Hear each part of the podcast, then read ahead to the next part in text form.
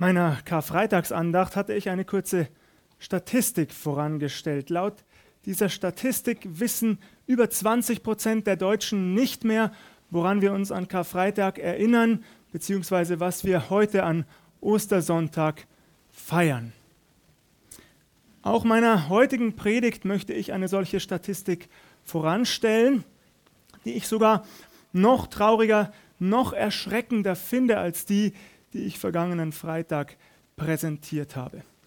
Denn laut dieser Statistik glauben immer weniger Christen oder besser gesagt Menschen, die sich Christen nennen, an die leibhaftige Auferstehung unseres Herrn Jesus. Selbst in Freikirchen, zu denen wir Baptisten uns ja zählen, geht die Zahl immer weiter zurück.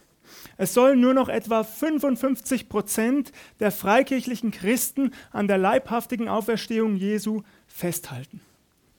In den großen Kirchen, der katholischen und der evangelischen Kirche, sind die Zahlen sogar noch erschreckender. Während es innerhalb der katholischen Kirche immerhin noch 28 Prozent sein sollen, sollen es in der evangelischen Kirche nur noch 23 Prozent sein. Erschreckend finde ich. Wenn wir uns das einmal in diesem Raum vor Augen führen, dann bedeutet das, dass jeder zweite oder spätestens dritte hier statistisch gesehen nicht mehr glaubt, dass unser Herr Jesus Christus lebt. Erschreckend, finde ich. Ich habe mich gefragt, was glauben die Menschen stattdessen?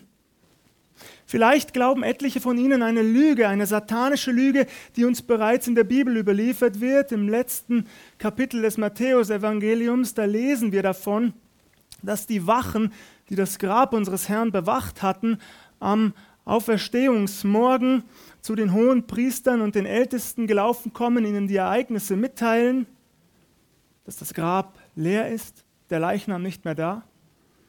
Und die hohen Priester zu den Wachen dann sagen, Geht und verkündigt in der Stadt und überall, wo sie euch fragen und wo ihr hinkommt, seine Jünger seien in der Nacht gekommen und hätten seinen Leichnam gestohlen. Diese Lüge hält sich bis heute ganz hartnäckig. Dabei ist sie so absurd, so widersprüchlich. Denn wie bitteschön hätten die Wachen, da sie doch geschlafen haben, angeblich geschlafen haben, mitbekommen sollen, dass die vermeintlichen Grabräuber die Jünger Jesu waren?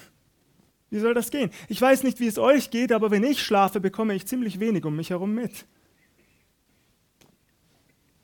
Andere glauben, die Auferstehung sei lediglich ein Bild, eine Metapher, psychologisch zu deuten.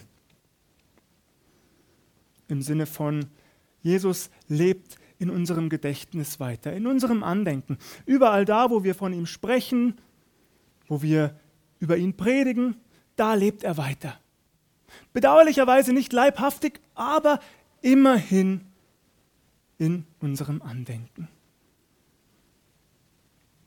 Wie schade, nicht wahr? Wie hoffnungslos. Der Apostel Paulus schreibt in 1. Korinther 15, Vers 19, ganz eindeutig, hoffen wir allein in diesem Leben auf Christus, so sind wir die elendsten unter allen Menschen. Hoffen wir allein in diesem Leben auf Christus, so sind wir die elendsten unter allen Menschen.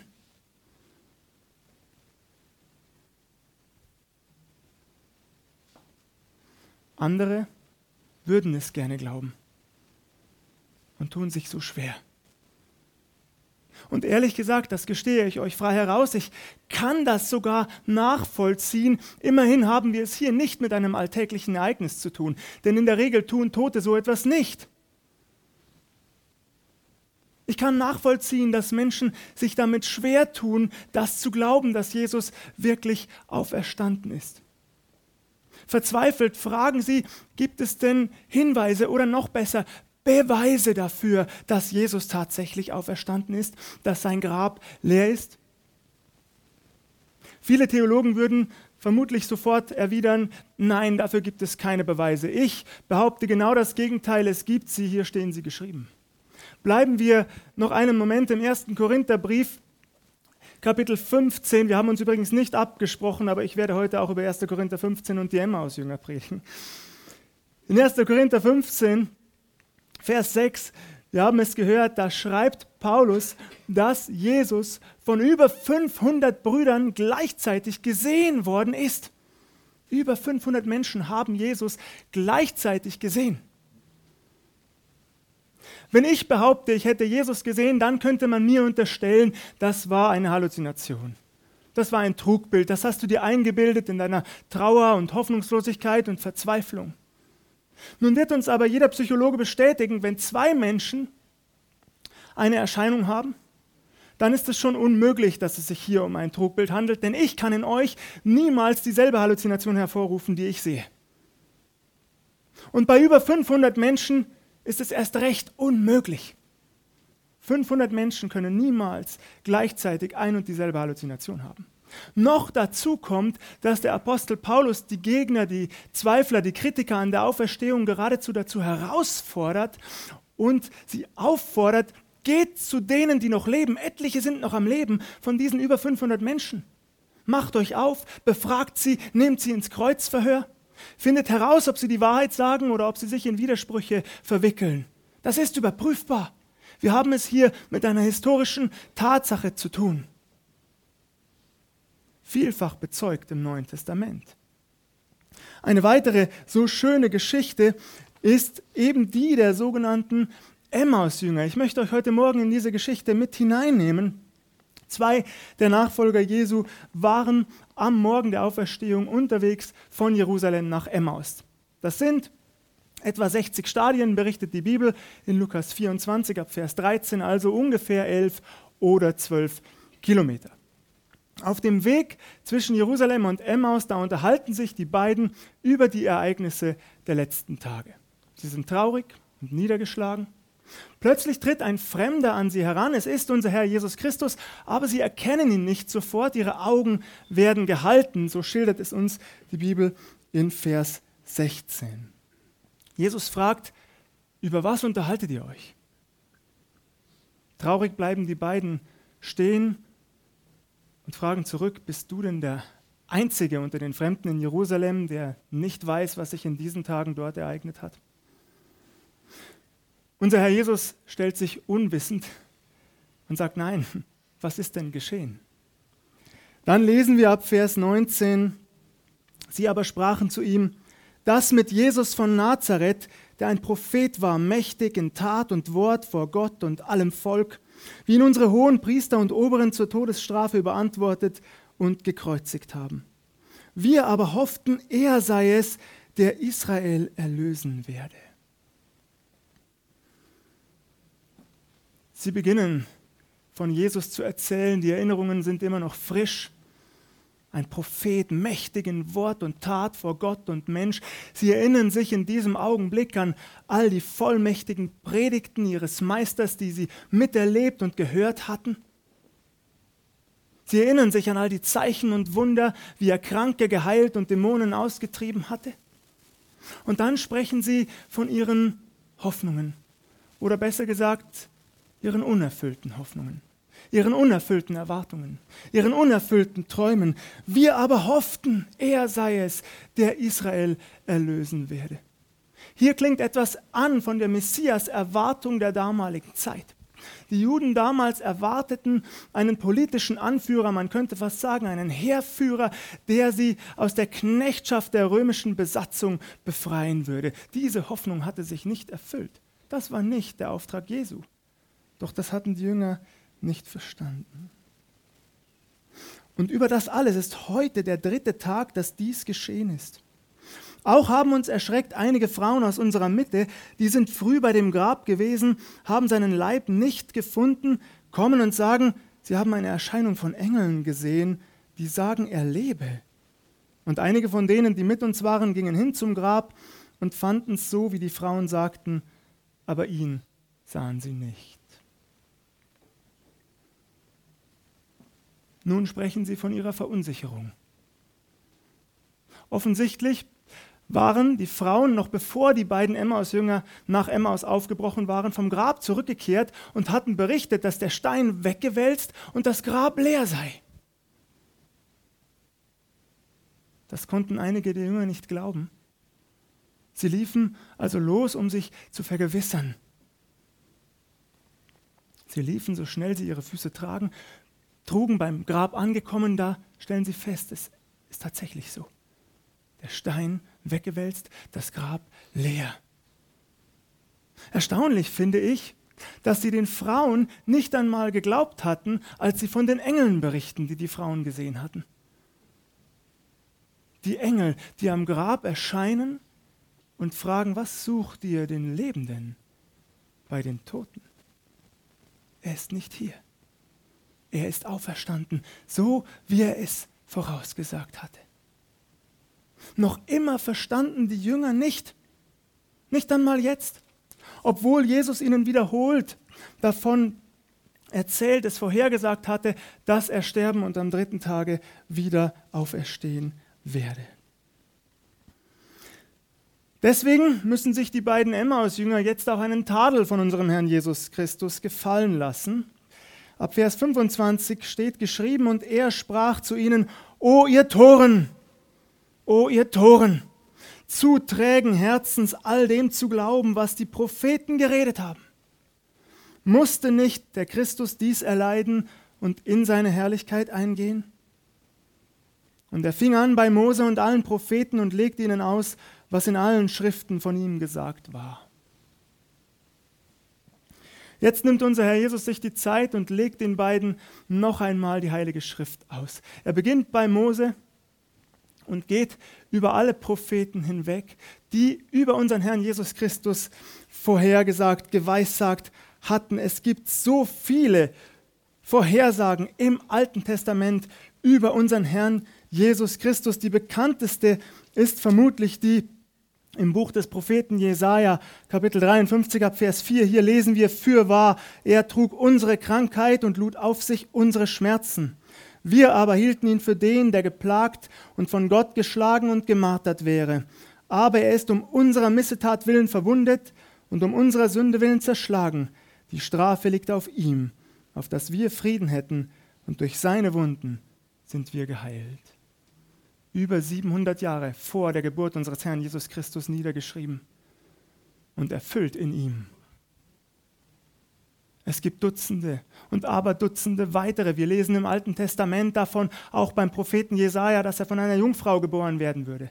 Wir lesen im Buch des Propheten Micha davon, dass er in Bethlehem geboren werden würde. Wir erfahren seinen Geburtsort. Wir lesen in den Psalmen von seinem Tod und seiner Hinrichtung. Wir lesen davon, dass um seine Kleider gelost werden würde. Wir lesen davon, dass er als der kommende König in Jerusalem auf einem Esel einreiten würde. Das berichtet der Prophet Zacharia und so weiter und so fort. Nun versuchen etliche Theologen diese Vorhersagen, diese Prophezeiungen zu entkräften, indem sie beispielsweise behaupten, Jesus hätte diese Prophezeiungen vorsätzlich erfüllen können. Zugegeben, wir müssen ein kleines Zugeständnis machen. Einige dieser Prophetien hätte er natürlich vorsätzlich erfüllen können. Beispielsweise die letztgenannte. Jesus hätte beim Propheten Zacharia lesen können, dass er auf einem Esel in Jerusalem einreiten solle und er hätte das genauso arrangieren können. Ja, das ist so. Er hätte einige dieser Prophetien vorsätzlich erfüllen können. Aber den Großteil der Prophetien, die über ihn geschrieben stehen, auf keinen Fall. Wie hätte er beeinflussen können, aus welchem Stamm er abstammen würde? Seine Ahnenreihe, seinen Geburtsort, den Zeitpunkt seiner Geburt, die Art seiner Hinrichtung. Wie hätte er das alles beeinflussen sollen? Völlig unmöglich. Und doch hat Jesus es geschafft, alle Prophezeiungen des Alten Testamentes zu erfüllen. Ihr Lieben, es gibt erstaunliche statistische Berechnungen, wie wahrscheinlich es ist, dass ein Mensch es schafft, diese Prophetien im Alten Testament zu erfüllen. Wie wahrscheinlich ist es, dass ein Mensch auch nur acht dieser etwa 50 Prophezeiungen im Alten Testament erfüllt? Nur acht Stück, wie wahrscheinlich ist das? Stellt euch dafür bitte einen Moment lang eine Fläche von ungefähr 700.000 Quadratkilometern vor. 700.000 Quadratkilometer, ungefähr doppelt so groß wie die Bundesrepublik Deutschland. Stellt euch bitte weiter vor, dass diese Fläche ungefähr einen halben Meter hoch mit Münzen bedeckt, die gesamte Fläche. Und nun stellt euch vor, dass ihr auf dieser Fläche eine vorher gekennzeichnete Münze finden sollt und das auch noch mit verbundenen Augen. So hoch ist die Wahrscheinlichkeit, dass ein Mensch acht Prophetien des Alten Testamentes erfüllt. Und doch schaffte Jesus alle, die geschrieben stehen. Oh, er ist der Messias. Er ist der Erlöser. O ihr Toren, zu trägen Herzens, all dem zu glauben, was die Propheten geredet haben.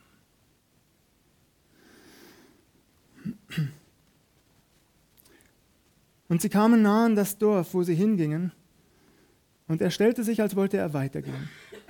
Und sie nötigten ihn und sprachen, bleibe bei uns, denn es will Abend werden und der Tag hat sich geneigt.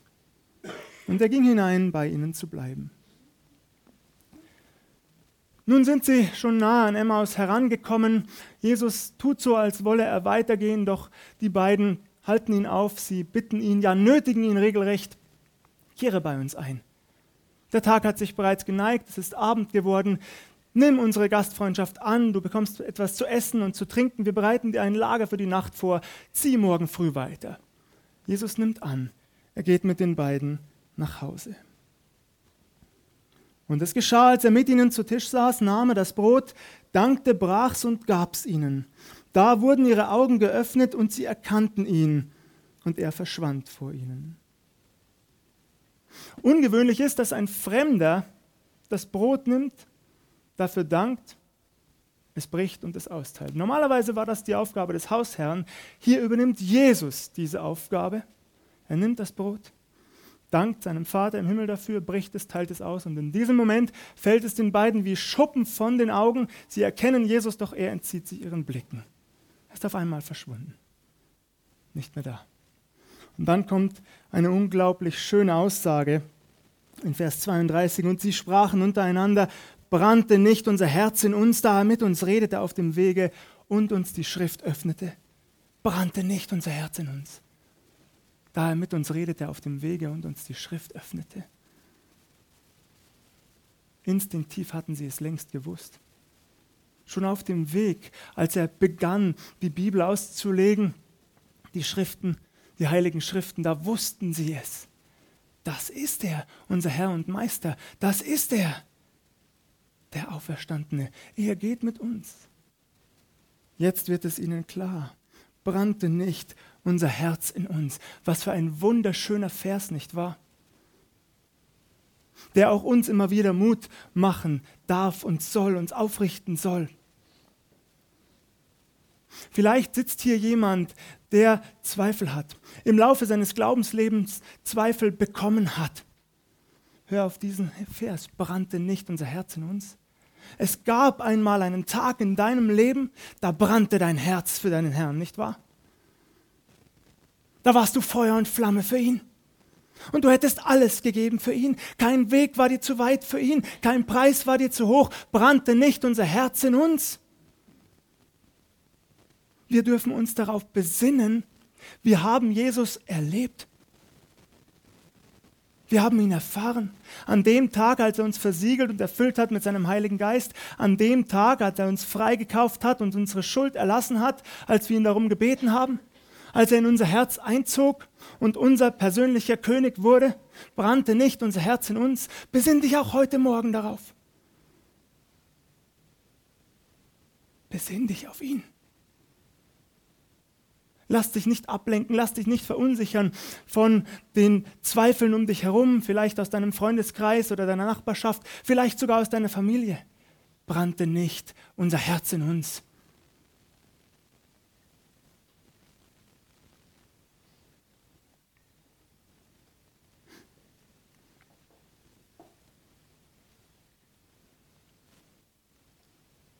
Und sie standen auf zu derselben Stunde, kehrten zurück nach Jerusalem und fanden die Elf versammelt und die bei ihnen waren, die sprachen, der Herr ist wahrhaftig auferstanden.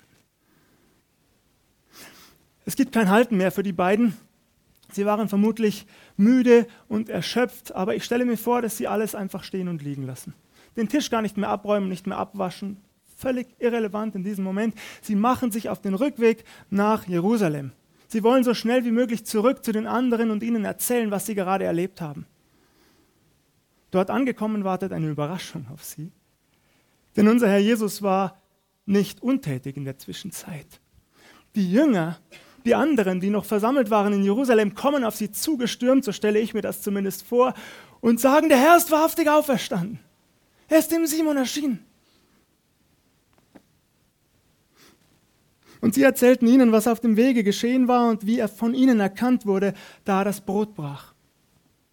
Erstaunt und voller Freude berichten dann die beiden ihrerseits, wie sie Jesus erkannten, als er für das Brot gedankt, es gebrochen und ausgeteilt hatte.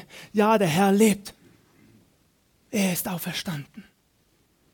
Und es wird noch besser. Als sie aber davon redeten, trat er selbst mitten unter sie und sprach zu ihnen, Friede sei mit euch. Auf einmal ist Jesus da. Er tritt mitten unter seine Jünger. In ihrer Mitte steht er und dann spricht er ihnen die Worte zu, die auch du und ich, die wir so dringend hören müssen, nicht wahr? In unserem Alltag immer wieder. Friede sei mit euch. Friede sei mit dir. Du hast Angst und Sorge, weil es in der Schule nicht so gut läuft. Dein Herr Jesus sagt, Friede sei mit dir. Du hast Angst und Sorge, weil du eine schlimme Diagnose bekommen hast und nicht weißt, wie es weitergeht. Friede sei mit dir. Du weißt nicht, wie sich alles weiterentwickeln wird, ob die Preise weiter steigen, wie du dein Leben finanzieren sollst. Friede sei mit dir. Du hast Sorgen um Angehörige und Verwandte, die in Krisen und Kriegsgebieten leben. Du bist traurig und verzweifelt. Friede sei mit dir. Jesus spricht dir diesen göttlichen Frieden zu, der so viel höher ist als alle menschliche Vernunft. Friede sei mit dir. Ich bin da. Unser Herr Jesus Christus ist jetzt hier, mitten unter uns. Kein Grund mehr zu zweifeln, kein Grund mehr Angst zu haben. Friede sei mit uns. Viele von euch wissen, dass mein großes Vorbild der bekannte Evangelist Billy Graham ist, der auch einmal in schwierigen Situationen war, in Glaubenszweifeln als junger Mann die sogar von seinen engsten Mitarbeitern kamen, von Menschen, die wie er das Evangelium verkündigt und gepredigt hatten und auf einmal nicht mehr glauben konnten, was die Bibel lehrte. Und zu Billy Graham sagten, was du glaubst, ist viel zu kindlich, viel zu naiv, das stimmt doch alles nicht, das glaubt doch heute kein Mensch mehr. Und Billy Graham war in großen Anfechtungen und inneren Kämpfen und er rang mit seinem Herrn.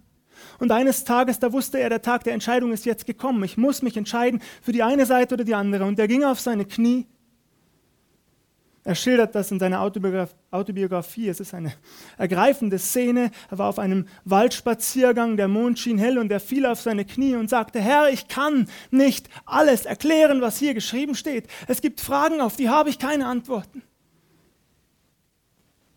Und es gibt Menschen, die mich von diesem Weg abbringen wollen. Aber heute gebe ich dir mein Leben voll und ganz.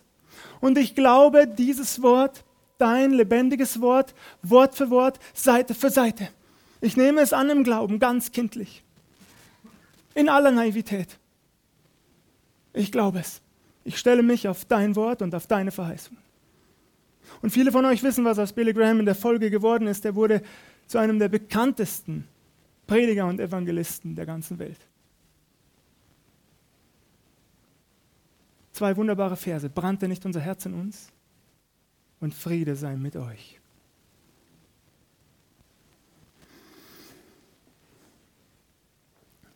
Ich möchte zum Ende kommen mit einer Geschichte, die ich einmal in einem Buch las, besser gesagt ein Interview mit einem Theologieprofessor, der in relativ jungen Jahren seine Frau an Krebs verloren hat. Als seine Frau in den letzten Zügen lag, da saß er auf seiner Veranda, traurig und niedergeschlagen mit Zweifeln. Die Hoffnungslosigkeit stieg in ihm auf, die Verzweiflung wurde größer und größer. Er fragte sich, wie soll ich nur ohne meine geliebte Frau weiterleben? Wie soll ich nur ohne sie leben? Und wie soll ich es gleichzeitig schaffen, vier kleine Kinder großzuziehen? Wie soll das gehen, vier kleine Kinder großzuziehen? Und in dieser Zeit riefen ihn seine Studenten an, immer wieder. Und sie fragten ihn, ist es in dieser schweren Zeit und in dieser Situation nicht tröstlich für Sie, dass unser Herr Jesus Christus tatsächlich auferstanden ist und lebt. Und am Ende dieses Interviews, da bekannte dieser Theologieprofessor, so grausam und schmerzhaft diese Erfahrung war.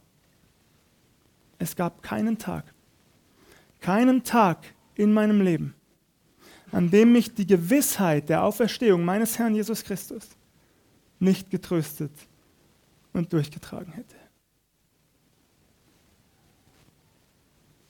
Es ist Gewissheit. Nicht nur ein Bild, nicht nur eine Metapher, nicht nur tote Theorie. Gewissheit, dass unser Herr Jesus Christus lebt.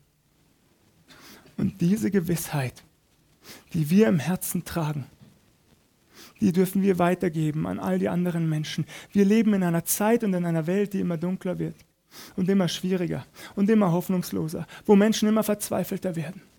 Und wir haben die beste Botschaft, die es gibt, dass Jesus Christus heute noch lebt. Wir verkündigen keinem toten Jesus.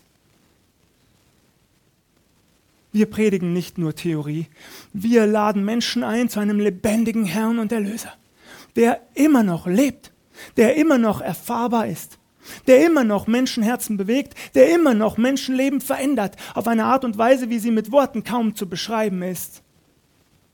Jesus Christus lebt. Und er lädt dich heute neu ein. Komm zu ihm, vertrau ihm und halte fest gegen alle Widerstände, gegen alle vermeintliche Hoffnungslosigkeit. Dass der Herr lebt, das ist gewiss. Und er wird eines Tages wiederkommen, weil er lebt. Halten wir fest daran bis es soweit ist. Gelobt sei Gott. Amen.